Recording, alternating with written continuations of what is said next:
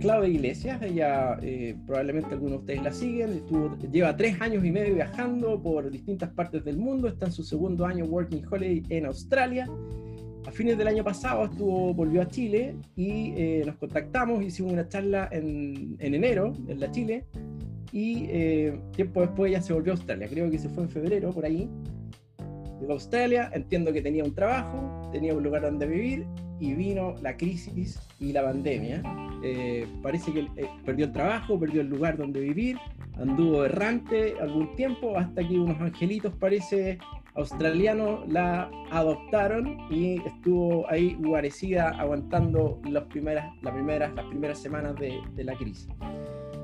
Bueno, de eso y mucho más nos va a contar hoy día Claudia directamente desde Jin Jin. Ahí arriba les dejé un, les dejé un enlace para que ustedes se hagan una idea de dónde está en Australia. Ella tiene las, así, nosotros tenemos las 22.09, ella tiene las 10 de la mañana del domingo. Así que póngale un corazoncito, un aplauso ahí en, en el chat y eh, sin más los dejo con Claudia para que nos cuente eh, su historia.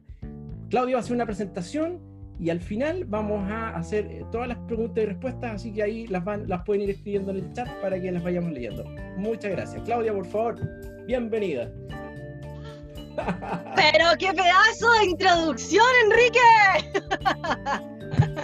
Lo merece. Se la mandó en grande. Mira, es que él me dijo que, la, que, le pusiéramos color, por eso le hice hasta una presentación, tal y como lo hice en Chile cuando fue la presentación en vivo y en directo en una charla, en una en una sala, ahora por computador, desde lejos, cada uno en su casa, en cuarentenado, espero con una copita de vino, una cerveza, no sé, un carretito piola. Yo les dije que me ha tomado una copa de vino, pero la verdad estoy con un café, porque es súper temprano acá, en el futuro, 24 horas adelante de ustedes.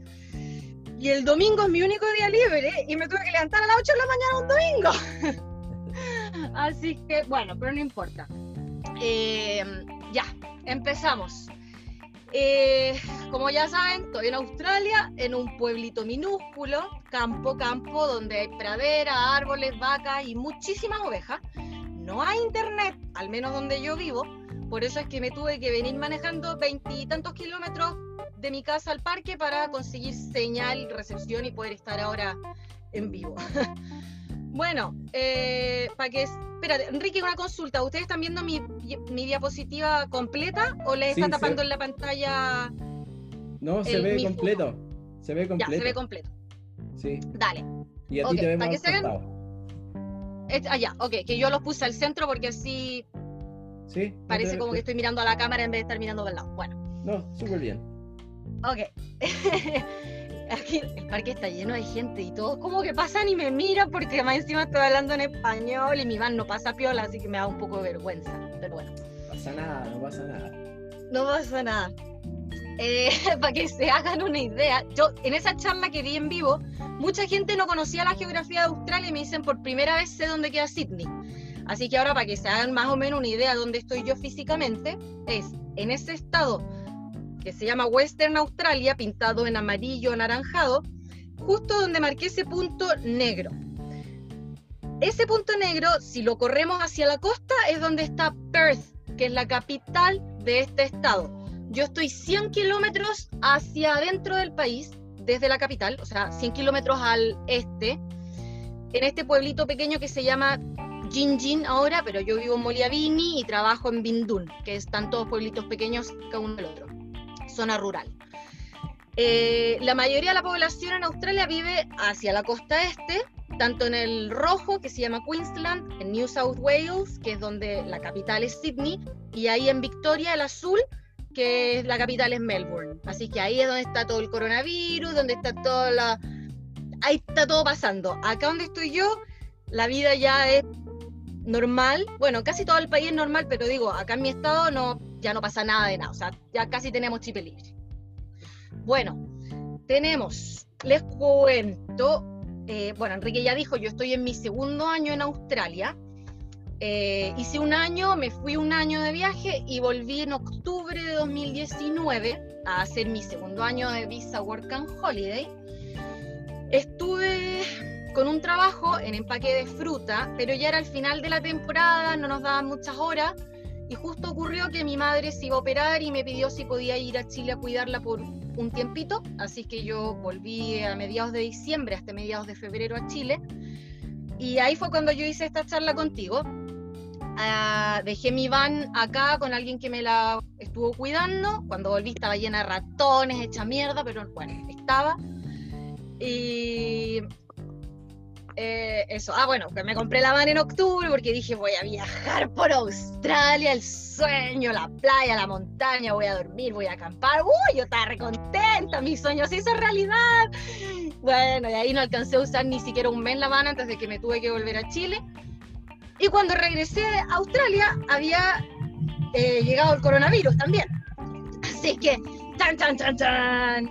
A mediados de enero, un chino de Wuhan se vino a Australia, trajo el virus y lo esparció desde Melbourne. Ahí empezó todo. Sin embargo, no se vieron mayores problemas hasta más o menos comienzos de marzo, o sea, un mes y medio después. Ahí fue cuando los números empezaron a subir, a subir, hasta que llegamos a un...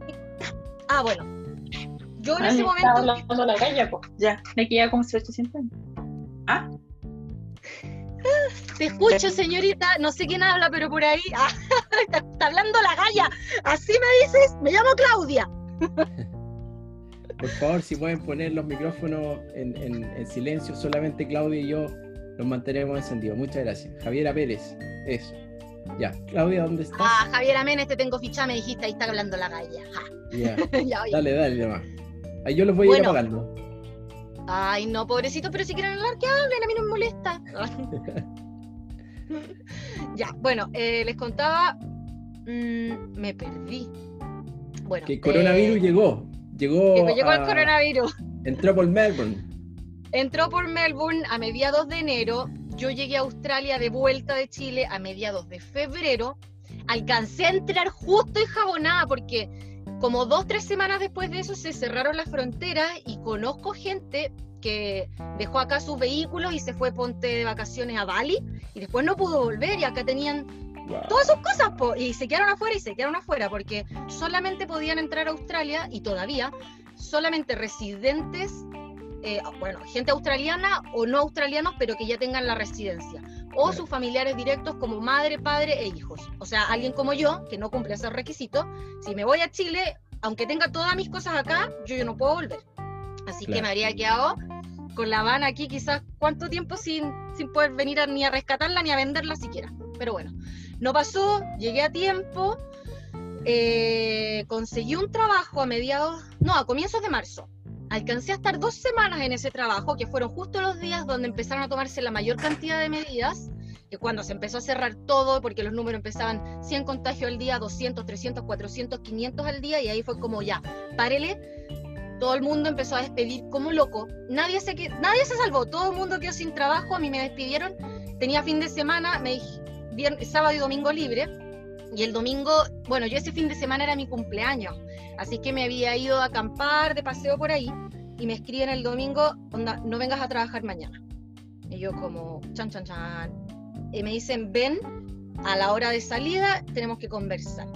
Llegué a la hora de salida y me dicen, lo lamento mucho, pero tengo que despedir a todo el mundo porque ya me han cancelado todos los pedidos, no las necesito. Y, ah, mira, me pasé, ahí estaba, en el vivero de árboles. Ahí estuve trabajando dos semanitas nada más, replantando eh, muchos millones de arbolitos por día.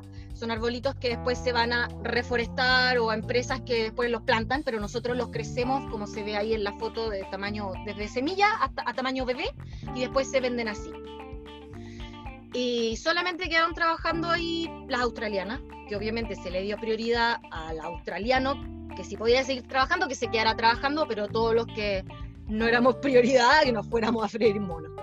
Así que me despidieron, yo vivía en el vivero, ahí me arrendaban un container donde tenía una cama de una plaza y acceso a ducha y baño y cocina. Así que cuando me echan de ahí, no tenía dónde vivir. Y fue como, ¿qué hago? Me fui ese día en La Habana a dormir en una estación de benzina porque no sabía dónde ir, estaba en el campo, no quería irme a la ciudad, en la ciudad no, no se puede acampar tampoco, así que me quedé durmiendo dos noches en una estación de benzina mientras que averiguaba dónde me podía ir y qué hacer porque todo se veía color de hormiga Y dije, ya, lo primero que voy a hacer es encontrar un supermercado. Porque si, si esto está así tan mal como se ve que viene, necesito tener comida por lo menos. Pero me encontré con esto en el supermercado. No había una mierda. Estaba todo vacío. En la ciudad decían que no había nada de nada y la gente se iba a los pueblos pequeños, como los que yo estaba, a agarrar lo poco que quedaba. Así que empezaron con los límites de compra de máximo uno de todo. No se podía comprar más de uno de cada cosa, así que me tuve que ir paseando por cuatro o cinco supermercados para poder comprar cinco paquetes de fideo, que al final pude comprar como dos porque tampoco había fideo.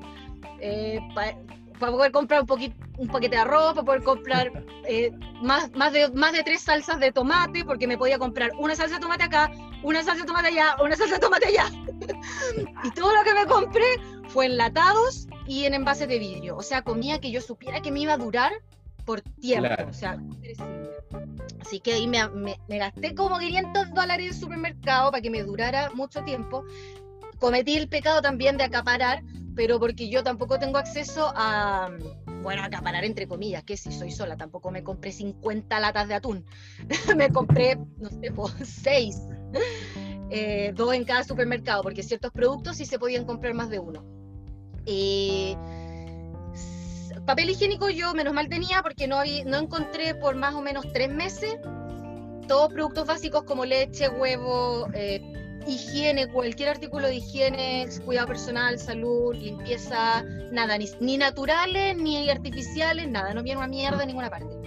Así que, bueno, ya todo se me estaba viendo color de hormiga, después de que tenía la comida no sabía dónde dormir, porque los campings eh, pagados ya no estaban recibiendo gente los campings gratuitos estaban cerrando las puertas por órdenes de los alcaldes de cada lugar.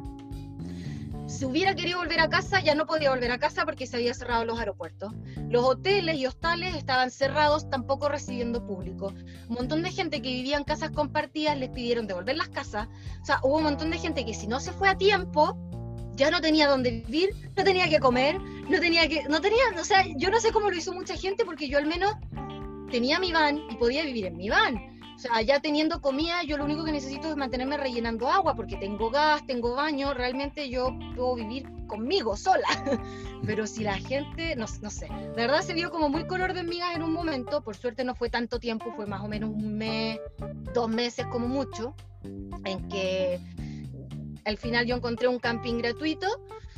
Eh, que tenía agua, muy bonito, perdido en medio de la nada, en un pueblito que se llama York. Y se permite estar máximo 24 horas. Entonces lo que yo hacía era quedarme ahí la noche, me iba en la mañana a estacionar al pueblo, que es el horario que viene el ranger, el guardaparque viene siendo. Guardaparque, el, sí. El guardaparque. Y viene a chequear las patentes para ver si alguien lleva más de 24 horas y reportarlo y te pueden pasar una multa y tal. Entonces yo cuando, en el horario que él venía a trabajar, yo me iba y después volvía, y así, todos los días. Tuve como una semana haciendo esa, ese juego, a que no me viera el guardaparque. Y, y un día em, tenía una vecina, porque aquí mucha gente australiana, el sueño del australiano es jubilarse y comprarse una casa rodante e irse a vivir en su casa rodante, porque las de ellos son casas de verdad, o sea, que tienen, son casas, casas, digamos. Entonces se van en los campings pagados, que tienen electricidad pues tienen sus televisores dentro, tienen todo. Entonces, mucha gente, yo tenía al lado mío una, una casa rodante de una ancianita, una pareja de ancianos, tenían 87 años creo, que viven en el otro extremo del país. Y no tenían cómo volver porque acá se cerraron, viste que yo les mostré, estas son las fronteras. Además de cerrarse las fronteras internacionales, se cerraron todas estas fronteras que ustedes ven aquí entre estados.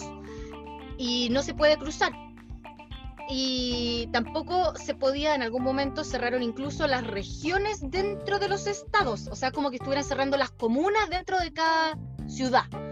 Entonces, si tú te quedaste aquí, te quedaste aquí, no saliste más porque habían controles policiales por todos lados donde tenías que tener un muy buen justificatorio de que por qué estabas cruzando, que era o ir al hospital o ir a eso.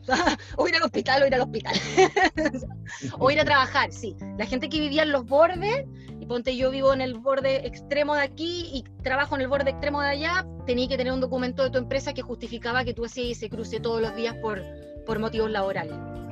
Porque si bien mucha gente dejó de trabajar, obviamente servicios básicos que siguieron trabajando.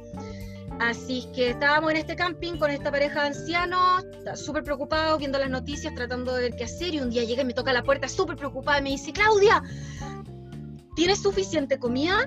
Porque acabo de ver en la televisión, en las noticias, que le están negando a los extranjeros la compra en los supermercados. Yo me quería morir, dije, ¿de verdad este país puede ser tan racista? Que no, que de verdad no nos van a... O sea, yo no lo vi realmente, la señora lo vio en las noticias, en, en la televisión, pero yo no sabido que esto sea verdad. No, no, he sabido de alguien que me diga, no, a mí por verme diferente no me dejaron comprar. Eh, a mí no me pasó por suerte, pude comprar comida, pero si salió en la tele, o sea, tiene que haber pasado, que a los no, no australianos no los estaban dejando ni siquiera comprar comida, o sea, ya brutal, brutal. Eh, así que bueno, lo más importante es que nadie tenía trabajo, todos nos quedamos cesantes, locales y no locales, con la diferencia que los locales tenían ayudas y beneficios del Estado y nosotros no. y empezó esto, todos estos comentarios racistas de que en este país la gente es brutal. O sea, siempre hay que aquí el pobre mochilero, el pobre inmigrante, venga, que tenemos trabajo para todos. Ahora ya como no había trabajo para todos, estaba plagado de mensajes como este en internet, de gente que decía, a ver, este lo voy a leer. Este era uno suave, porque habían otros con muchísimo garabato y, bien feos, así que este era como piola. Decía, el gobierno no puede ni siquiera ayudar a sus ciudadanos. ¿Por qué nosotros, why would you, por qué tú esperarías que nosotros gastáramos dinero y recursos en otra gente cuando ustedes pueden irse a sus casas y gastar los recursos de sus países? Ustedes tuvieron la oportunidad de irse a sus casas meses atrás, así que no reclamen cuando ustedes no pueden enfrentar esta situación eh, y háganse responsables por ustedes mismos. Así, ¡pum! O sea, no nos interesan, váyanse a sus países, inmigrante de mierda, no te queremos, ándate a tu país, deja de robarle trabajo a los locales, eh, déjate de esparcir el virus, así, pero es millones, millones. Es que yo leía estos comentarios y de verdad a veces me dan ganas de llorar porque era, me imagino, me, me, me paso la película en la cabeza de que lo escucho mucho en Chile.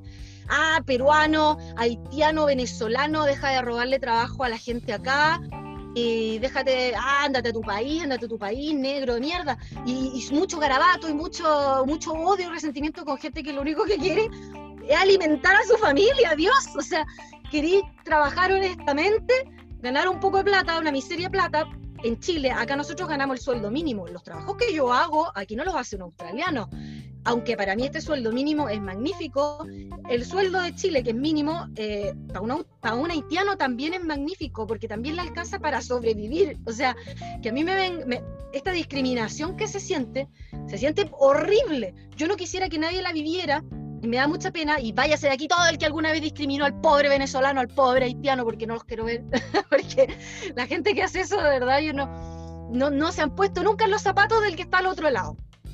Eh, y no se siente bien. No se siente bien leer mensajes como esto todo el santo día en las redes sociales y saber que aquí nadie te quiere, que cuando te ven en la calle hablando con un acento que es extranjero, ay, esta debe venir del extranjero, seguramente tiene el virus y nadie se te quiere acercar, no te quieren vender comida ni en los supermercados. O sea, te puedo imaginar esa situación. Yo soy humana, el haitiano también es humano y todos tenemos las mismas necesidades, todos tenemos que comer, todos tenemos que dormir y todos tenemos que ir al baño.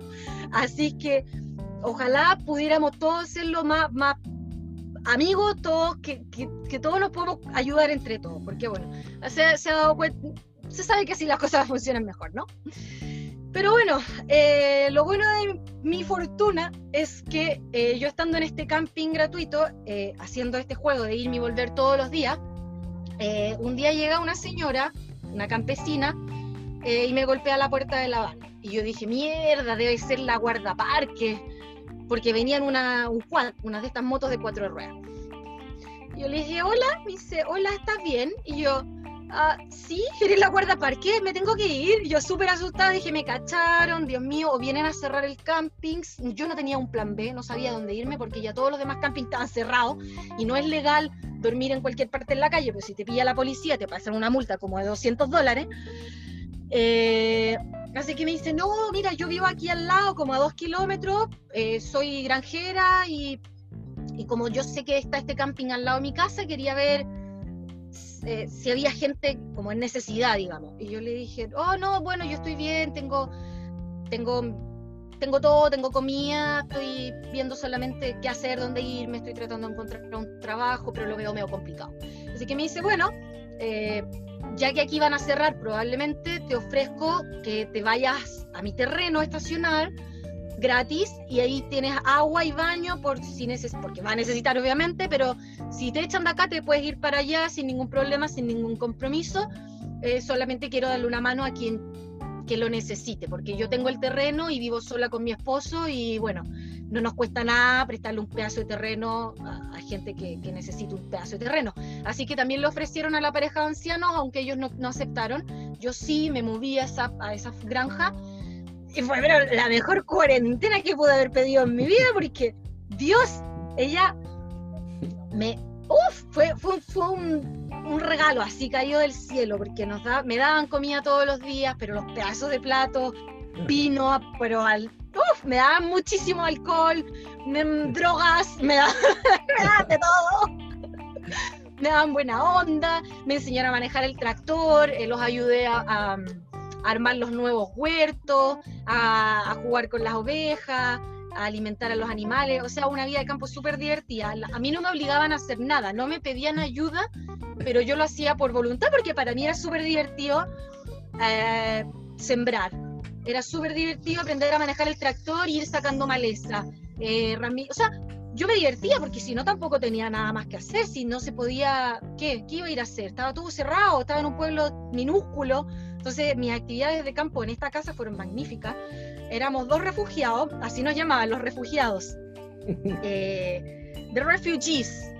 Eh, éramos el de...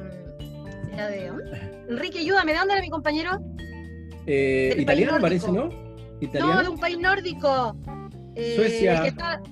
arriba, arriba, al lado, arriba Dinamarca. Noruega. Al otro lado, Finlandia. Finlandia.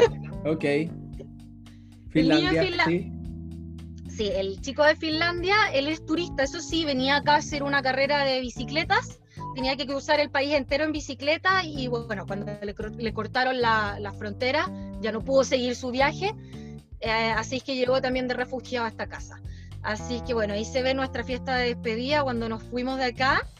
Eh, ella, ella trabajaba anteriormente eh, comprando vestidos de novia de segunda mano para vender, para arrendárselos a las novias o vendérselos a las novias que querían sacarse fotos. ¿Han visto estas fotos donde las novias salen como en el barro con el vestido de novia sacándose una foto así súper top o metiéndose en el océano?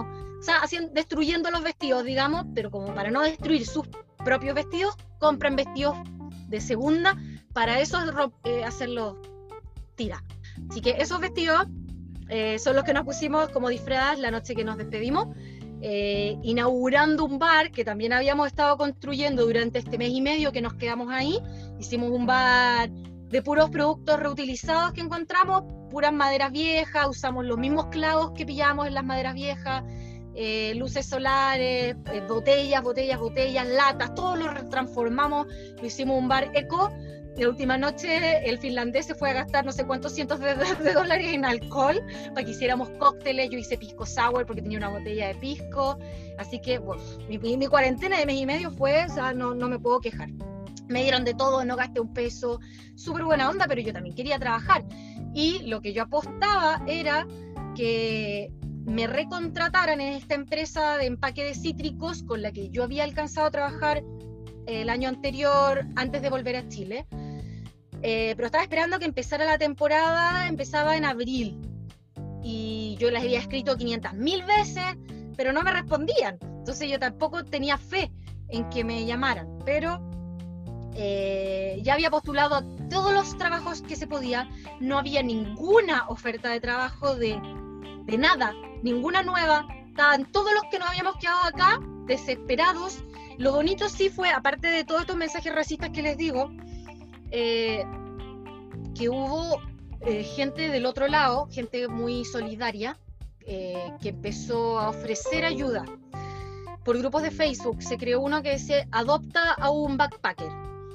West Australia. Y después, de- en base a esta que le fue tan bien, empezó a crearse Adopt un back- Adopta un Backpacker en Sydney, Adopta un Backpacker en Northern Territory. Y así se empezó a crear una red de ayuda enorme de gente ofreciendo sus casas eh, para gente que lo necesitara. Y si no era su casa, había gente ofreciendo comida. A mí me llegaron, porque yo también pregunté en estos grupos como, ¿qué hago? No sé qué hacer. Yo estaba desesperada. Porque de verdad yo no sabía qué hacer. Si en algún momento estaba, estaba muy, muy mal, súper deprimida, porque o sea, la situación no era bonita. Y me escribió gente diciendo, necesitas comida, mira, tengo, eh, te puedo ofrecer esto, esto, otro, tienes que venir a buscarlo a tal lugar o te lo puedo dejar en tal lugar. Y hubo eh, mucha gente haciendo tipo ollas comunes, los grupos de latinos también empezaron a... Mira, se formó una cosa muy, muy bonita entre los que ya definitivamente no podíamos salir y estábamos acá atrapados, sin trabajo, sin casa, sin comida. Entonces la gente nos empezó a ayudar. Así que estos grupos de Adopta un Backpacker fue enorme, se hizo hasta una página web y ahora la están haciendo crecer para que haya gente, que ahora que ya pasó esto de la pandemia y todo, eh, para que la gente siga haciendo buen uso de la red que se creó, eh, ofreciendo, por ejemplo, cosas en desuso que en la casa ya no necesiten, que lo suban a la página de Adopta un Backpacker para que nosotros podamos ir a retirarlos gratis o un valor más reducido, como digamos, cascos de seguridad, ropa reflectante para los que trabajan en construcción o cosas de, de, de lo que sea que sea que nos ayude a nosotros los trabajadores de grado bajo que somos los inmigrantes. Bueno, fue muy bonito. Así que eh, aquí está mi vida de campo en mi cuarentena. Yo trabajaba como mono, estaba ahí, como ven, ya no tan con la cara eh, lavada como me ven ahora, sino que como en esa foto, bien transpirada y llena de tierra. Eh, también como me ven ahí, jugando con el tractor. Y en la foto de la derecha con las ovejitas y las alpacas. Así que yo muy feliz, tipo Pocahontas, alimentando a los animales. Bueno, después pasó la gloria que mis sueños se hicieron realidad y me llamaron del empaque de frutas donde yo quería trabajar. Así que uy, no, no se pueden imaginar mi felicidad, porque de todos los trabajos a los que había postulado, que eran toda una mierda, que ninguno me llamaron en todo caso, pero de todos esos no me intincaba ninguno. El que yo quería era este, y me llamaron de este, y sabéis que yo creo que se me cayó hasta una lágrima de felicidad. Eh, llegué a trabajar a este lugar que estaba cerca de donde yo me hospedaba, porque me preocupé además de quedarme dentro de esta región, que es la Wheat Belt, que es donde estaba el empaque de fruta, o sea, fui inteligente. Dije, me voy a, si no se abren las fronteras entre regiones y yo quiero este trabajo, tengo que saber quedarme en esta región. Entonces, la casa de Joe, la, mi, mi anfitriona, era en esta región, así que me quedaba cerca, porque si no, no hubiera podido cruzar tampoco. Y yo les había escrito diciendo, oye, estoy en esta región, onda, soy, estoy aquí, ah, no necesito cruzar fronteras ni nada, así que por favor llámenme. Y me llamaron, cuando llegué me dicen, bueno, todavía no tenemos trabajo en el empaque, pero te puedo ofrecer en el, picking, sacando mandarinas. Y dije, sí, venga, mándenme a limpiar baños, que yo feliz lo hago. Así que ahí me quedé, pa, con lluvia. Toda la primera semana nos tocó lluvia torrencial y estábamos ahí eh, metidos en los árboles cortando mandarinas, cortando mandarinas, ta, ta, ta, ta. Hacíamos dos de estos vines por persona, cada uno son 400 kilos. O sea, estábamos más o menos sacando 800 kilos de fruta por día, por dos semanas, hasta que se nos acabaron los árboles que estaban ahí. Y mm, ahí nos dicen, ya, ahora sí hay trabajo en el empaque, te puedes pasar al empaque. Que es este. Este es mi puesto de trabajo hoy, que es empaquetando la fruta que viene de otros lados en estos contenedores. Yo trabajo acá en la parte de segundas calidades. Las primeras calidades lucen, es otra estación, no es esta que les estoy mostrando en la foto. La primera calidad se va a, bueno, mercado nacional, pero ahí se vende otros precios, es otra parte. Así que esto que ustedes ven aquí es cómo se ven las mandarinas en segundas calidades. Eh, las empaquetamos en estos tabs que se llaman, que son como unos canastos de 12, 13 kilos cada uno. La fruta va cayendo por esta máquina, que la vas seleccionando por calidad, por peso, por etcétera, etcétera, y te va llegando a ti aquí. Tú abres la escotilla para que caiga la fruta al, al canasto y cierras la escotilla. Acomodan las naranjas, las mandarinas y pones la cosa en el pallet para hacer torres ahí de, de 40, 40 canastas. Ahí todo el día, dándole tu, tu, tu, tu. Eso es con las mandarinas. Cuando son los naranjas, son los vines grandes, los de 400 kilos, los que vamos llenando. Y tenemos que ir poniendo ojos si viene algo que esté podrido o lo que sea, y ahí vamos sacando la fruta que está mala, y así bien repetitivo, pero súper movido porque levantas cajas, está todo el día mueve la bascotilla para arriba, para abajo, para arriba, para abajo. Oh, naranja podría, naranja podría, ta, ta, ta. Entonces, a mí me divierte un montón. Entonces, a mis compañeras no, no les divierte nada porque hay mucha fuerza física. Pero como me vieron así tan motivada con la pega, siempre me pasa lo mismo en los trabajos. Siempre me ven tan motivada en la pega que me empiezan a ofrecer más cosas y más cosas. Así es que ahora, hace dos semanas, me ofrecieron ser la etiquetera eh, de todos estos pallets.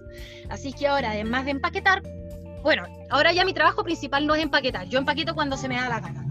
Ahora yo soy la que etiqueta los pallets y los mete al sistema. Y hace todo lo, la, la matemática de qué es lo que hicimos en el día y ta, ta, ta, ta, ta. Además de eso, me ofrecieron si quería ser entrenada en calidad.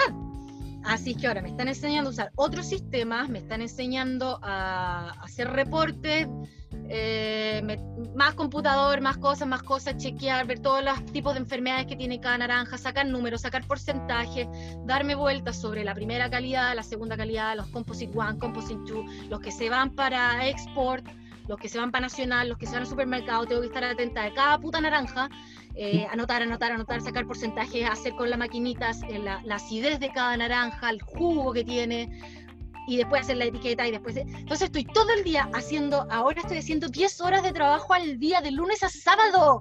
Estoy trabajando lo que más he trabajado en mi vida. Y todos me miran como, weón, yo que fuera tú me muero, me pego un tiro, no, no se puede trabajar tanto. Yo digo, weón, son 10 horas, son 24,36 dólares por hora, estoy haciendo 250 lucas cada día. Así que estoy pero feliz, feliz. Yo lo único que quiero es trabajar, trabajar, trabajar. Y mi único día libre, que es el domingo, ah, me tuve que levantar a las 8 de la mañana para estar aquí contándoles toda mi aventura. Extraordinario. Ayer Oye, también trabajé. No hay de qué. Ayer, ya miran, cuatro días de trabajo y ya llevo como 45 horas trabajando, porque estoy haciendo más de 10 horas al día. Así es que eh, yo contentísima, súper feliz, ojalá no cagarla y seguir haciéndolo bien para que me sigan dando responsabilidades, me sigan enseñando cosas. Eh, y ahora todo el mundo me conoce, todo el mundo sabe quién soy, sabe mi nombre, eh, me, me consideran, digamos, los jefes. me- o sea, Súper. ahí he estado haciendo la buena...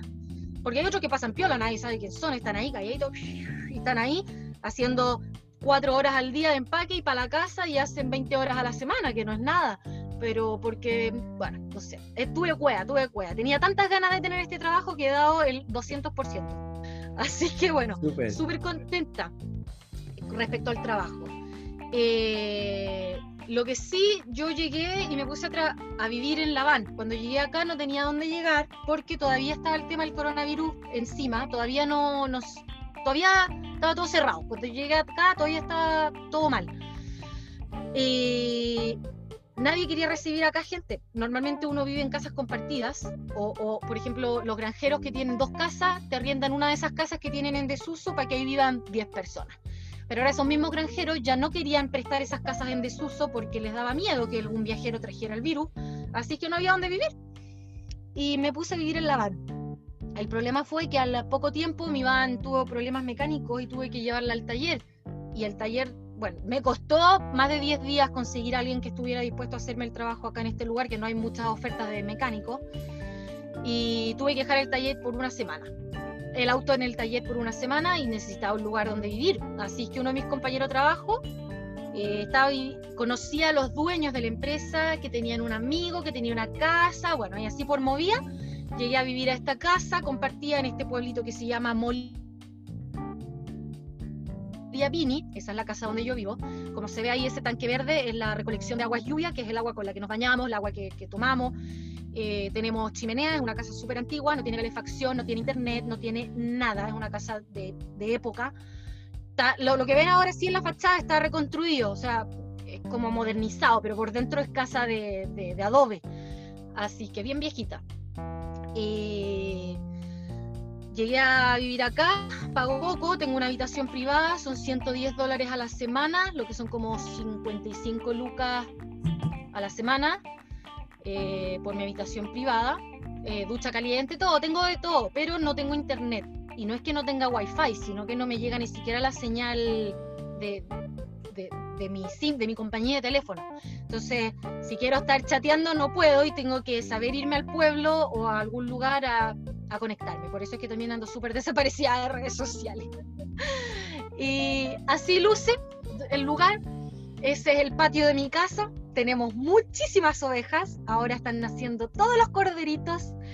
Eh, y así en general, todo toda la zona es súper verde ahora, porque ahora llueve, porque cuando yo estuve acá en diciembre del año pasado hacían 45 grados de calor y todo era desértico, café, café, café, café, café. Era súper deprimente de verdad a veces mirar así todo tan café y tan muerto, pero ahora que ha llovido constantemente casi todos los días, hace un mes, eh, está todo verde, verde, verde, está lleno de animales y todo se ve así como súper de no sé, me siento como una película súper pradera, animales, naturaleza.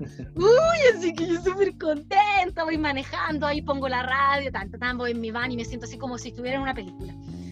Pero bueno, cuando salgo del trabajo, no tengo mucho más que hacer, salgo a las 6 de la tarde, a esa hora ya es de noche, noche, se está oscureciendo como a las 5 y media, así que no me queda o irme a la casa y irme a acostar o ponerme a hacer actividades como esta, que actualmente son mi distracción. Me puse, me compré lana de todos los colores, eh, palitos de brocheta y estoy haciendo ojos de Dios Huichol o mandala, eh, que he seguido los tutoriales por YouTube o he estado haciendo cursitos online así que bajo los videos y en esto me divierto. O en escribir o ponerme creativa en la cocina o lo que sea porque ahora ya el coronavirus definitivamente, no, no definitivamente, no se ha acabado todavía, pero está casi superado, sobre todo en este estado. En este estado ya, digamos, no queda coronavirus, los pocos casos que han aparecido han sido de, barcos cargueros que han traído eh, eh, a tripulación enferma, así que los han llevado inmediatamente a, aislación, así que digamos no han tenido contacto con, los, con nosotros, la gente que ya está acá. Y sí hay algunos otros casos en otros estados del país, pero yo no estoy ahí, así que ahí ya no, yo no me entero mucho lo que pasa. Eh, ya casi se abren todos los comercios, ya casi se ve todo más o menos normal, se pide mantener las distancias, todavía no están abiertas las discotecas o cosas así, pero a grandes rasgos ya el coronavirus casi casi se, se da por superado. Así que todo contento, redondita mi vida como yo esperaba. Pasé de tener un trabajo a ser indigente, a estar en la mierda misma, a ser una refugiada en una parcela con gente muy bonita, a encontrar el trabajo de mis sueños, a tener todas las horas de trabajo que quería y ganar muchísima plata. Tener una casa bonita, tener mi van ya funcionando sin problemas y eso fin. Muchas gracias. Bravo, te voy a, es el resumen de mi vida de mi segundo año. Solo espero y toca madera tres veces que las cosas sigan así y que me vaya bien, porque ya, bueno, los que me siguen han sabido y han vivido conmigo todas mis desgracias eh, y ahora espero que ya, ya, ya, ya ver que, que el sol mantenga brillando, que brille el sol por, por un tiempo largo. Por supuesto. Oye, muchas gracias, eh, Claudia. Te mando yo un aplauso desde acá. Ahí los chicos te están poniendo aplausos virtuales. Eh, agradecen tu sinceridad de no contar solamente las partes bonitas. Eh, eso es muy importante. Nunca. Yo siempre cuento lo malo también, porque hay que ser realista. Me carga la gente que muestra una vida perfecta y no es así. Yo siempre muestro lo que lo bonito y lo feo también, así como una vida normal de cualquier ser humano, porque la vida de nadie es perfecta. Exactamente, exactamente. Oye, eh, no sé si tú me puedes... Eh, cuando yo hablo, ¿me ves? Ahora te estoy viendo recién. Ah, perfecto. Oye, eh, bueno, muchas gracias por tu brillante exposición. Yo creo que todos han quedado súper entretenidos. Tenemos una súper buena audiencia que se ha mantenido estable ahí. Gracias a todos los chicos que, que se han mantenido ¿En serio? ¿Cuánta gente me está mirando? ¡Hola! Tenemos 83 personas y tenemos gente de todo Chile. Oye, déjame leer rápido aquí porque yo siempre me olvido de hacer estas preguntas. Eh, hay gente de Concepción, de Santiago, de Requinoa, de Talca, de Limache, de Cañete, de Santiago, Maipú, Rancagua, Valparaíso, Constitución, Copiapó, Peñaflor, Punta Arenas. ¡Wow! Punta Arenas, qué bonito. Eh, oye, gracias a todos por estar conectados. Yo muy contento de poder, eh, llevar estas charlas ahora a, a, todos lados. Eh, y bueno, gracias Claudia y vamos a ir leyendo las preguntas. A ver, por favor chicos, este es el momento de las preguntas. Yo les puse ahí, como son muchos y probablemente va a haber muchas preguntas, partan poniendo entre paréntesis y pongan paréntesis pregunta con mayúscula, cierra paréntesis y coloquen las preguntas para así poder eh, irlas viendo. A ver, aquí dice, oye, eh, mi pregunta es, ¿es muy difícil encontrar trabajo en agricultura? Soy agrónomo. ¿Qué responderías tú a eso? Que depende, porque hoy día todavía no es fácil encontrar trabajo, pero en circunstancias normales de la vida normal, si no existiera el coronavirus, encontrar trabajo en agricultura es lo más fácil en este país porque ningún australiano está dispuesto a estar metido en el campo. Eh, sin embargo, hoy día eh, no está todavía la cosa tan fácil, aparte que no pueden todavía venir gente fuera del país, así que los que estamos, los que estamos y sería. Pero por ejemplo, yo ahora, eh, de hecho, el trabajo que estoy haciendo, que les comento de los stickers, de etiquetar, lo agarré porque se fue una compañera de trabajo que estaba haciendo ese trabajo y ella es agrónoma y le dieron ese trabajo de granja, digamos. Pero eh, tampoco es que estaba ejerciendo su profesión, o sea, estaba haciendo stickers para los palets de fruta. O sea, como que sí, encontró trabajo en, granja, pero no, no en su rubro, digamos. Oye, y claro, y recogiendo eso que tú cuentas, y dada la pregunta, eh, ¿el nivel de esa persona eh, que era agrónomo tenía un buen nivel de inglés? Sí, ya. Es importante, yo creo. ¿Por qué, por, qué, por ejemplo, eh, no pudo tener un trabajo más de, agrónomo, considerando que tenía un buen nivel de inglés? ¿Por qué pasa eso? Bueno, porque en un empaque de fruta la verdad es que no creo que sea necesario un agrónomo. Quizás ellos están en el campo donde se produce la fruta misma, pero ¿qué será? Una, será lo mismo que en Chile, que un agrónomo para el campo completo, lo mismo que en Chile un agrónomo para la viña completa. Exacto. Y, ese, y ese un trabajo se lo van a dar siempre al australiano no al extranjero. Entonces, no es fácil llegar y decir yo voy a ejercer mi profesión en Australia. Si alguien de aquí está en Australia y lo está haciendo, lo felicito, pero yo no conozco a nadie. Nosotros siempre hacemos los trabajos de inmigrantes, que son los que el australiano no va a hacer por el sueldo que no está dispuesto a recibir, que es el que el haitiano, el venezolano hace en Chile por el sueldo que tú chileno no quieres recibir. Así que por favor a ese inmigrante no le hagas la vida más difícil. Oye, eh, en Australia hay una limitación de tiempo máximo por empleador antes eran seis meses, ahora 12, que es lo que dura la visa. La visa Work and Holiday es por un año. Y ahora podemos trabajar ese año completo con el mismo empleador. Esa regla nueva. Independiente del, independiente del Estado. Independiente e del rubro. E independiente del rubro. Independiente del Estado, independiente del rubro. La nueva regla Work and Holiday es que podéis trabajar el año completo con el mismo empleador. Eso cambió ahora. Al menos para nosotros chilenos, porque los franceses no. Ya, perfecto. Ah, para la visa 417, que es la nuestra, se puede. Eso cambió ahora con. Al revés. Al revés, ah, nosotros somos la 462. Sí, perdón. Corrijo. 462, también como tú dices. Oye, eso cambió ahora con coronavirus, ¿no es cierto? ¿Qué cambió? Esta regla que del tiempo máximo con el mismo empleador cambió. No, cambió en julio del año pasado. Ah, perfecto. Ya. Oye, a ver, ¿qué más dice aquí? Eh, bueno, mira, para resumir esta pregunta, eh, en el fondo, si tú no cumples un requisito para la visa Working Holiday, tienes que buscar otra visa, ¿ya? Eh, y tienes que ver qué es lo que quieres hacer. Si quieres ir a estudiar, bueno, buscar una visa de estudio. Eh, y si quieres ir a, no sé, de, turista, visa de turista, ¿ya? En el fondo tienes que partir principalmente por, por, qué quieres hacer y buscar la visa que más se adecua a eso. Lo, buscas en, en el sitio de inmigración.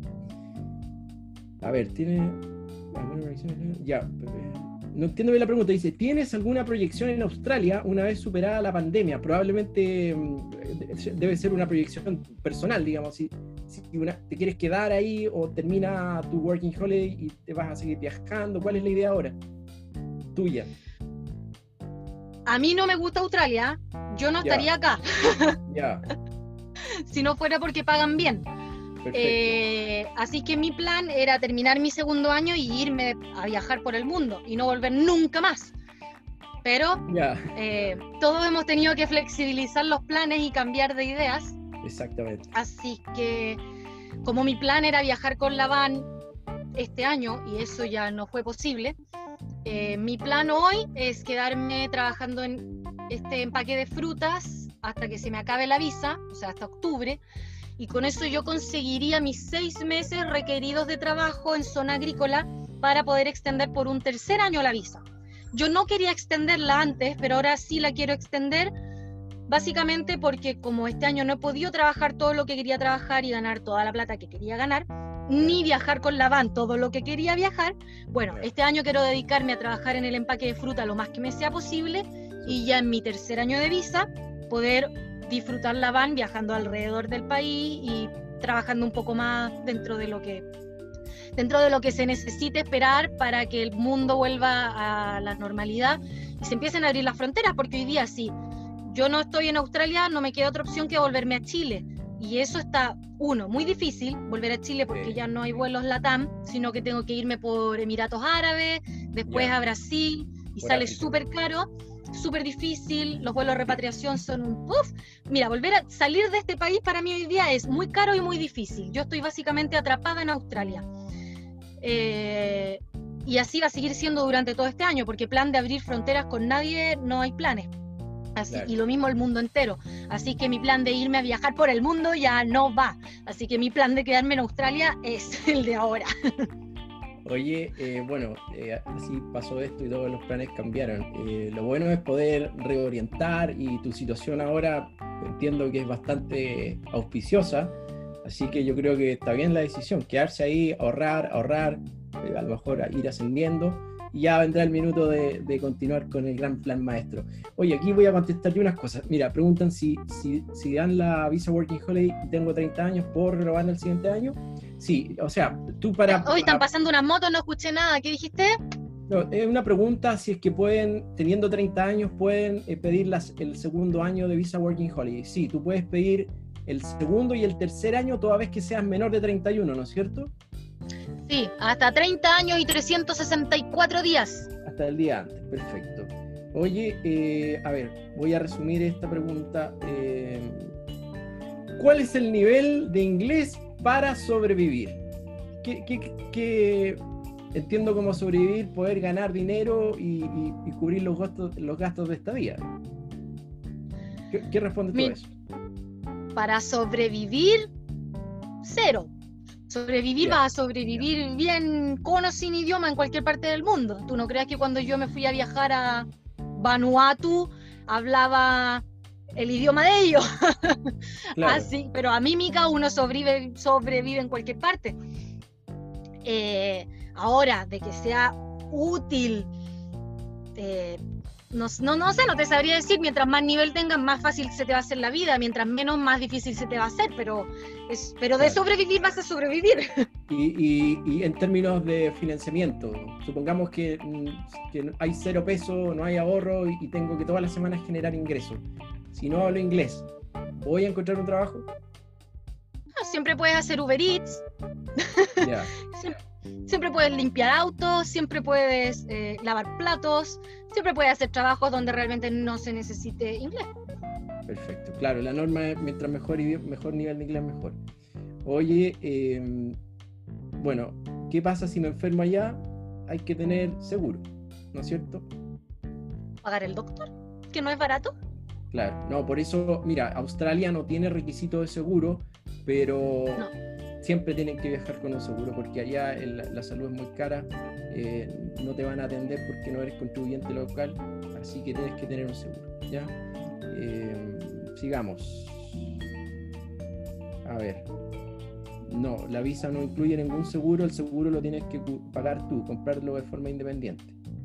Eh, a ver, ¿qué otra pregunta hay? A ver, mi pregunta, dice, mi inglés es muy básico, ¿qué importante es eso para postular a la visa? Bueno, está claro que eh, un requisito de postulación hay que acreditar un nivel mínimo de inglés, el 80-90% de los postulantes chilenos tienen que rendir un examen de inglés. Hay, como todos tenemos que rendirlo, todos tenemos que rendir ese examen. Sí, es que hay un par de excepciones si estudiaste en el extranjero o estudiaste ah. en un colegio donde todo la ciencia era inglés, pero en definitiva como el 80-90% de los postulantes chilenos tiene que rendir el examen. Eh, mira, en el fondo tienes que sacar el puntaje. El puntaje no es mucho, ¿ya? Pero sí hay que prepararse, porque el, el examen de inglés cuesta plata como 180, 200 lucas. Eh, y vas a perder tiempo. Entonces, prepararse. ¿Tú qué examen rendiste? Yo el IELTS. Ya, ¿te preparaste o tenías un buen nivel para sacar la nota? ¿Tenías no, porque tengo buen nivel de inglés. Ah, pero sabéis que yo teniendo súper buen nivel, eh, se me hizo difícil la prueba. Saqué un mega puntaje, pero eh, no lo encontré sencillo. O sea, si yo hubiera tenido nivel medio bajo, habría llegado llorando, no sé, me habría panicado porque la verdad no estaba fácil para alguien que no, que no le pega mucho. Claro, no hay que prepararse, eso, lo, eso es lo recomendable. Eh, a ver, voy aquí leyendo para abajo para no repetir preguntas, creo que varias las hemos contestado.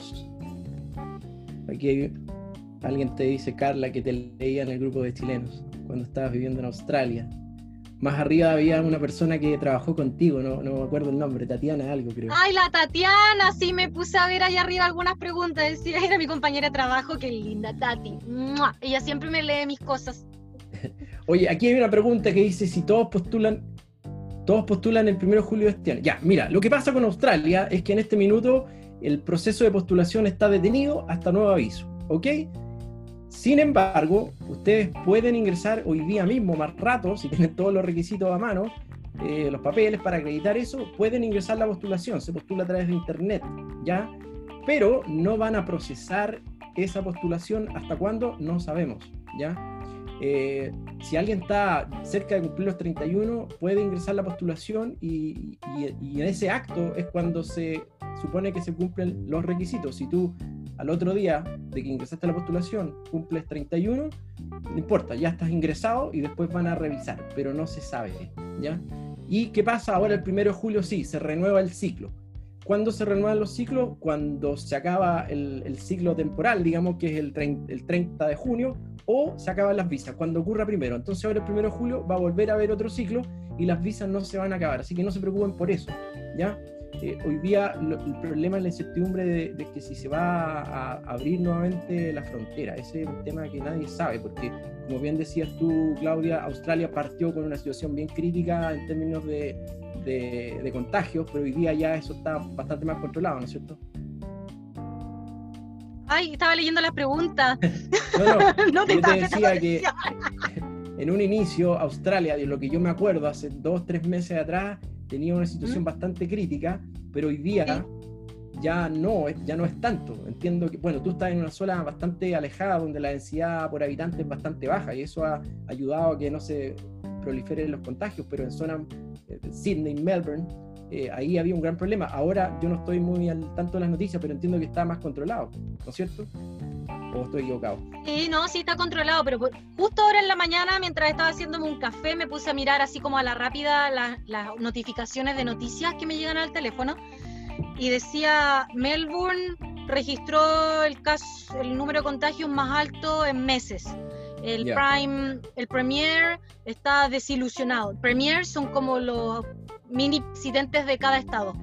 Eh, así que él como había estado abriendo los bares y las cosas, eh, ahora está como, claro, mandó a cerrar de vuelta porque fue como puta cabros, les di todas las, todas las buenas ondas para que empezáramos a abrir todo y ustedes estate, se empiezan a juntar de 500 personas cuando está prohibido y hacen carrete y al final me se empezó a, no queremos una segunda ola, así que ya, todo lo que se vio parece que ahora se va a empezar a cortar de nuevo. Entonces están ahí todavía en este juego del que, como no está 100% radicado, como si ya pasó en Nueva Zelanda, eh, están en este juego de, abre, cierro, abre, cierro y ir testeando y ver qué va pasando.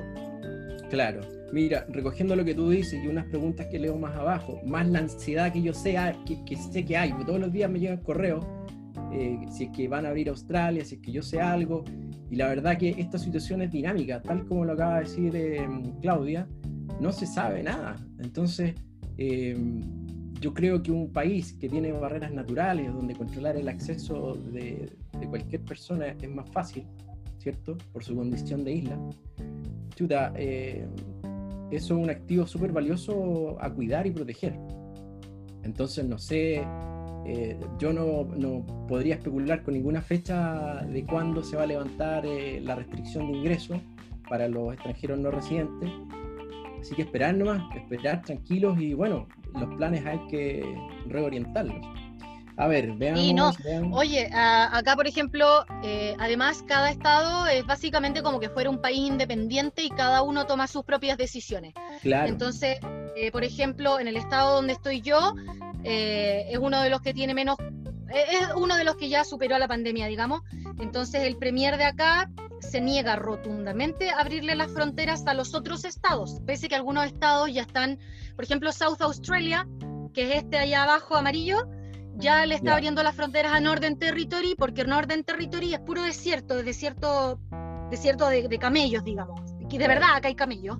Entonces ellos nunca tuvieron coronavirus, tuvieron como cinco casos y no pasó nada. Entonces South Australia dijo ya, los de Northern Territory pueden venir y los de Queensland también y los de West Australia también. Así que les pedimos que sea recíproco. Y West Australia dijo, no, no, no, compadre, usted, mi gente, si usted la quiere aceptar allá, bien, pero ellos no vuelven para acá. Ni los tuyos tampoco se vienen para acá, porque yo no voy a arriesgar a tener una segunda ola de contagio. Así que cada estado ha estado diciendo, tan, aquí West Australia no va a recibir a nadie hasta meses, no, el premier no hay cómo, ni el presidente lo pudo convencer. Así que ni siquiera los estados mismos quieren recibir gente de los estados del mismo país, o sea, que se abran con el con, afuera del mundo, eso no va a pasar este año, cero posibilidad. Con quien sí va a pasar probablemente es con Nueva Zelanda. Exacto. Pero para contar, este año no hay opción de venir a Australia, a no ser que no seas, si no eres australiano, no vienes para acá. Este año al menos, quién sabe el otro año. Exactamente, de ahí acabo de leer varias preguntas por, que decían, oye, ¿cuándo, ¿cuándo, Claudia tú crees que se va a abrir esto? Y la verdad sería, eh, no, sería no sería correcto decir porque uno sería especulando. Claro, porque imagínate lo que acaba de contar Claudia, en Sydney volvieron a, tener eh, aumentar los contagios, entonces yo creo que la única respuesta es decir esperar, esperar y si chuta, lamentablemente Australia ya, ya dijo que no iba a extender las visas, entiendo, entiendo, y que no iba a devolver el dinero, bueno, no sé. Eh, hoy día la situación es crítica y, hoy día es un momento para tratar de estar bien, uno y la familia y la gente cercana y todo en el fondo. Hoy día, hoy día se está muriendo gente. Entonces, esa es la gravedad que tienen hoy día todos los países. Eh, abrir o no la frontera es una situación de último orden quizás para este tipo de cosas. Oye, a ver, ¿qué más dicen acá? Em, ¿Conoces algún chef que esté ejerciendo en Australia? Cabros, si ustedes estudiaron cocina, acá hay oro, grito y plata. es lo que más se necesita solo.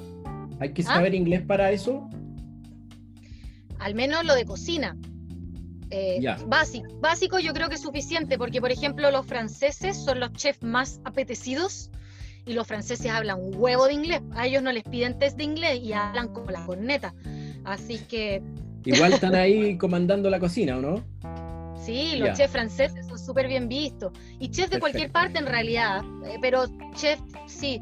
Mira, yo trabajé de chef dos veces y no soy chef, yo nunca he estudiado cocina. Eh, trabajé en un resort, en una isla privada, siendo la head chef. Eh, haciendo ah, platitos pero sí, pues, lo dije en el. lo dije en la charla de, la, de enero. Disculpa, disculpa, disculpa, es que a veces no me puedo focalizar porque tengo que estar pendiente de, varias cosas en una charla. ¿ah? Pero, oye, pero, pero, pero para eso debes que tener un talento visible, o sea, eh, saber preparar. Porque, ¿qué pasa? ¿A qué me refiero con un talento visible? Porque es muy típico que pregunta, allá la cultura del café es súper potente, ¿no es cierto? Entonces, muchos creen que haciendo un curso de barista aquí en Chile van a llegar a Australia y los van a poner a hacer café. Y eso no es así, ¿cierto? Porque a mí una vez me dijeron, mira, hacer café no es complicado, pero hacer un buen café toma tiempo, ¿cierto? Entonces, eh, claro, yo puedo llegar con mi curso de barista, pero no, no me van a pasar una máquina eh, para hacer 150 cafés por hora, ¿no es cierto?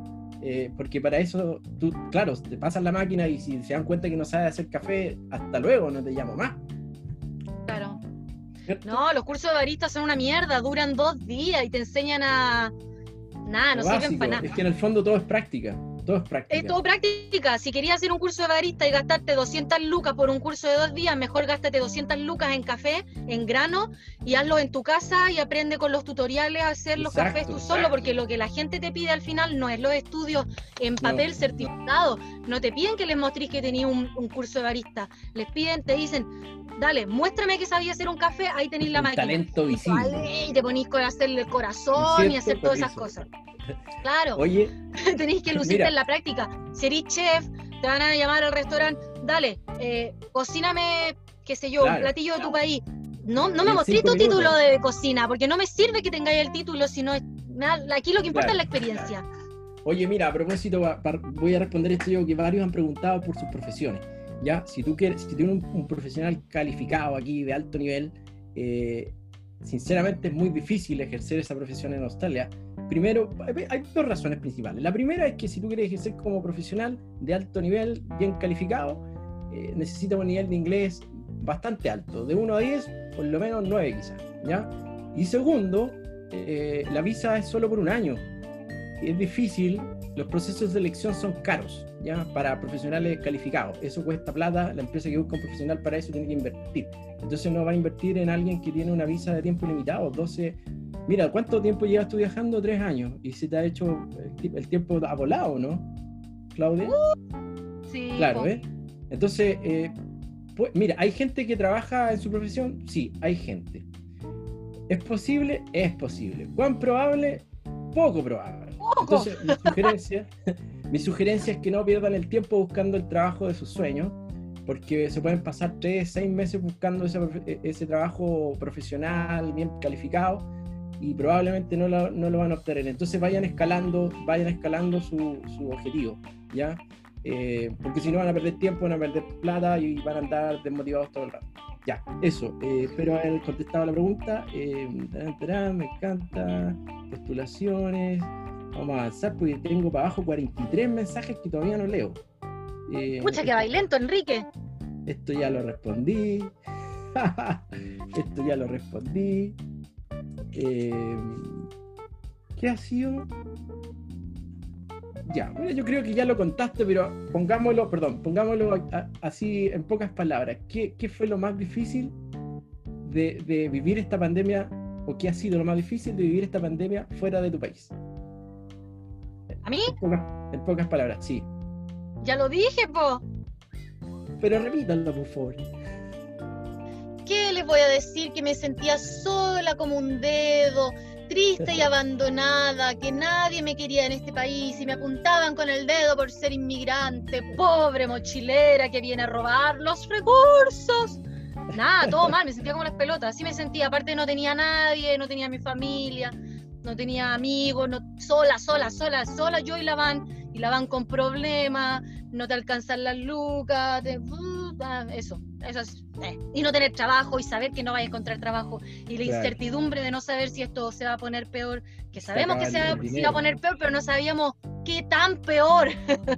Por suerte no fue tan peor, pero en ese momento no lo sabíamos, no sabíamos si esto iba a ser la nueva Italia o qué.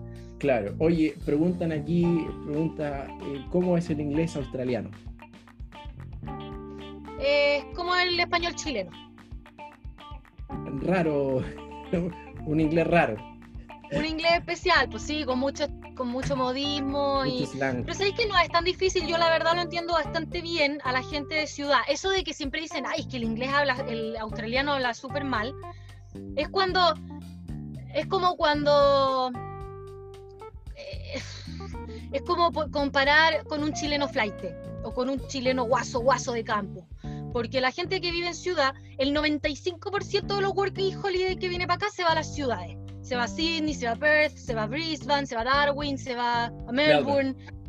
Entonces se quedan en las ciudades donde la gente es gente de ciudad, que se viste bien y que habla bien.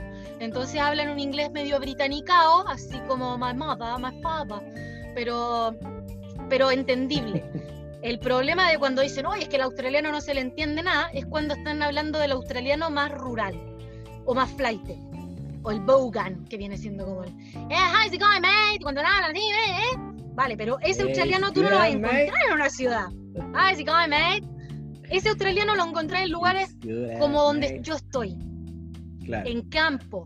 Pero ¿cuántos chilenos hay en el campo como yo? ¿Somos qué? claro. 10 personas, pues entonces, claro, esos 10 somos los que se han encargado de darle tan mala fama al australiano y su acento, porque la verdad de las verdades es que en la ciudad la gente habla súper bien, Claro. según yo. Oye, esto le voy a contestar yo. Mira, visa turista, no, no se puede trabajar con visa turista. Tienes que tener una visa que te permita trabajar. ¿Ok?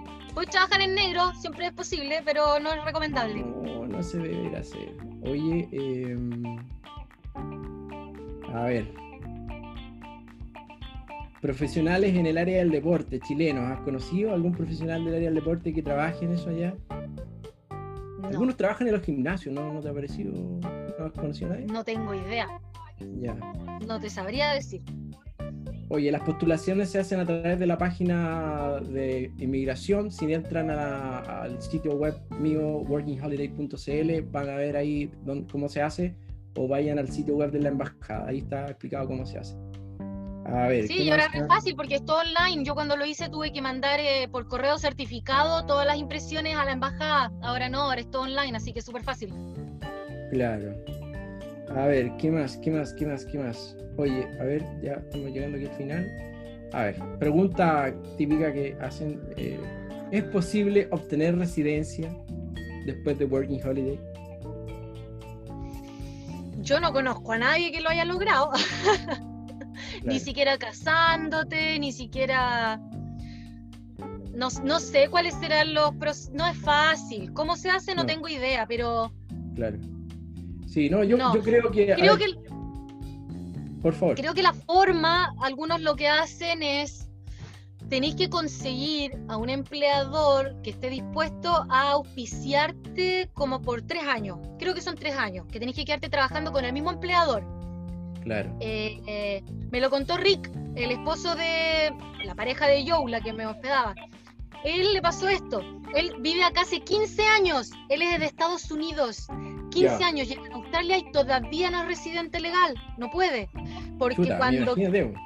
Imagínate. Imagínate, un gringo. O sea, ¿qué queda nosotros? No, imposible, cabrón. O sea, no es fácil. Sí, no, Eh, yo creo que. Tenés que quedarte trabajando, no sé si son tres o seis años con el mismo empleador, con el mismo contrato, lo mismo todo, y después pasáis como otro estatus y tenéis que pagar otros varios milloncitos de pesos, eh, y no sé cómo funciona después de eso. Pero por ejemplo, Rick le pasó que se fue antes del tiempo, se fue como un año antes de lo que le pedían estar con el mismo empleador porque le ofrecieron otro trabajo mejor y tuvo que empezar de cero De cero. a contar, Acumular tiempo. a acumular tiempo. Entonces, ¿Y Sí. quién quiere? Yo no quiero estar tres años con el mismo empleador. He conocido gente que le han ofrecido, tipo, ya, te ofrezco quedarte aquí tres años y te ofrecen quedarte en el medio del desierto cuidando vacas. Y estar solo, sin internet, sin comida, sin agua. Y es como, eh, estoy dispuesto a perder tres años de mi vida haciendo esto con tal de después quizás optar una visa per- permanente. Yo no. No sé si alguien sí, pero yo no. Sí, está complicado eso.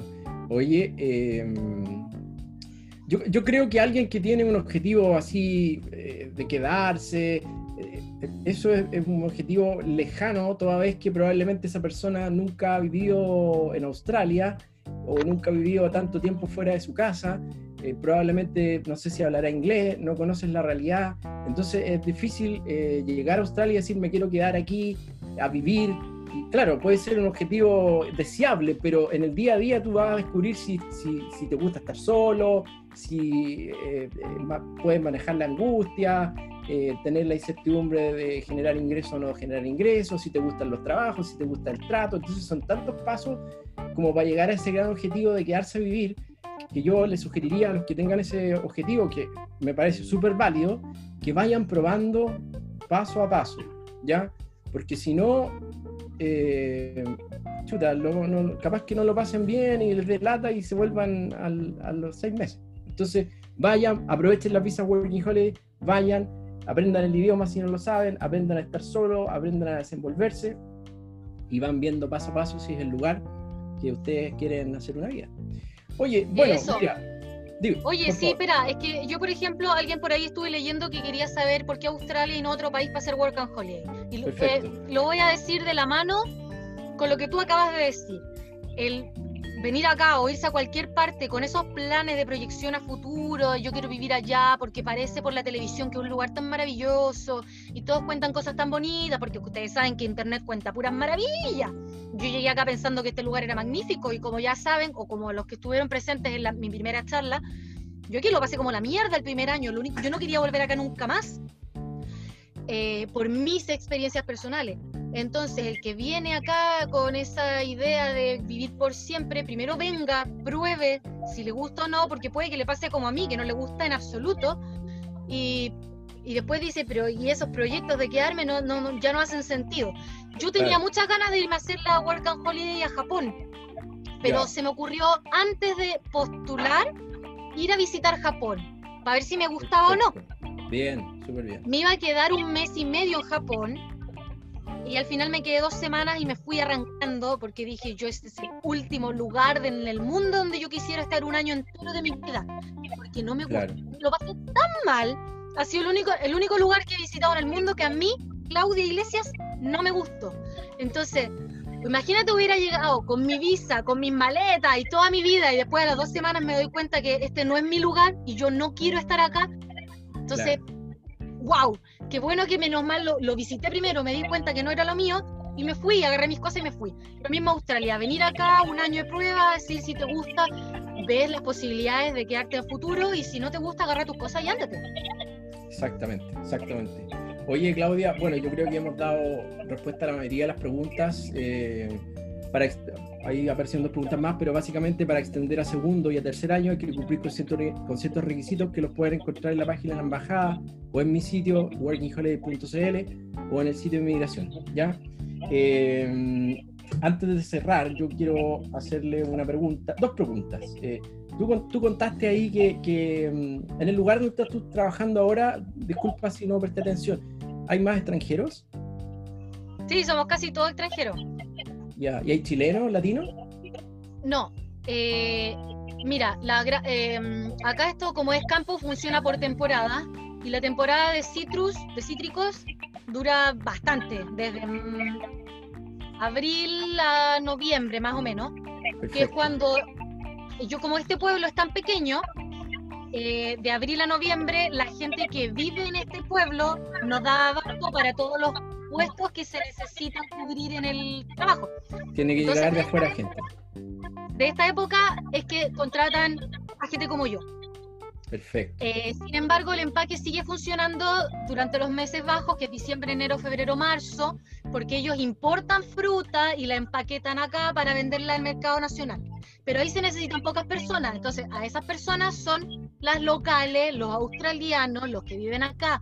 Ellos tienen trabajo todo el año porque son pocas personas y, el, y se cubren los cupos, pero cuando empieza el boom de decir necesitamos 50 personas para empaquetar fruta porque los locales somos 50 y no, no y necesitamos más.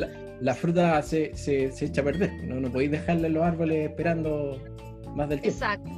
Entonces ahí todo demanda, oferta, demanda y cuando se necesitan más manos, ahí es cuando venimos nosotros. Y si no, la prioridad siempre lo tienen los locales, obviamente.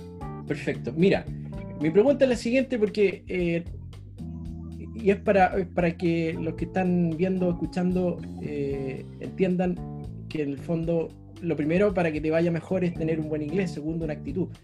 Pero, pero ¿cuál crees tú? Porque tú contaste que, que te habían dado más responsabilidades, ¿ya? Que es como un ascenso, ¿no es cierto? ¿Qué crees tú, en tu caso, que, que fue eh, lo que posibilitó eso?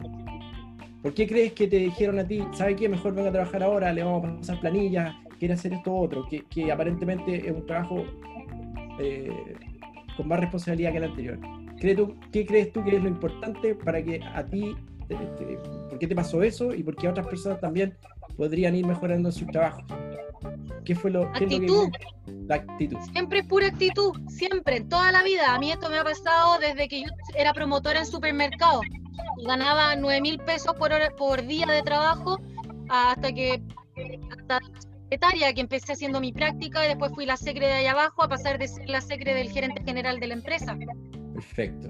Eh, siempre me ha pasado lo mismo, pero porque siempre he tenido esta actitud de que quiero trabajar, de que quiero hacerlo bien, de que se nota y que no solo te lo digo, sino que te lo demuestro, Claro, de que, claro. ¿cachai? Acá todas mis compañeras están, ay, ¿cuánto falta? ¿Cuándo nos vamos? Quiero sacar la fruta, estoy cansada, ay, y así, en todos los trabajos que he tenido a lo largo de toda mi vida, la gente siempre tiene esa actitud, que se va con el celular, ay, voy al baño, y se van Claro. media hora. Y yo no estoy ahí, taca, taca, preguntando, oye, estoy aburrida, ¿qué más puedo hacer? Dime, dime, ¿qué hago? ¿Qué hago? Entonces, oye, la cabra esta que tiene energía, vamos, que le vamos dando más pegas, así como ella quiere, y siempre me han ido subiendo toda mi vida de cada trabajo que he ido teniendo, pero porque notan que tengo intención. De aprender, de trabajar, de dar lo mejor y de hacer las cosas bien, lo mejor que puedo al menos. Quizás no soy perfecta, pero yo intento lo mejor que yo puedo.